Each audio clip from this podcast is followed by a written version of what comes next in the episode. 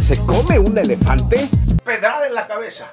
Después, a pedazos, le corta la cabeza y la levanta como un trofeo. La Biblia dice así.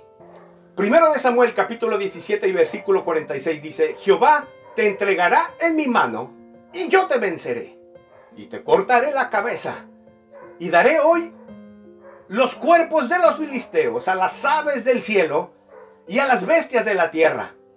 Toda la tierra sabrá que hay Dios en Israel.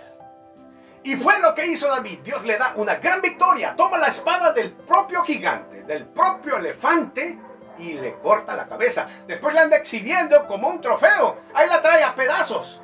Cuando lo ve el rey Saúl, le pregunta a su general del ejército, Abner, ¿quién es ese muchacho? ¿De qué familia viene? ¿Quiénes son los padres? Abner dice, no sé. Continuará. y lo más...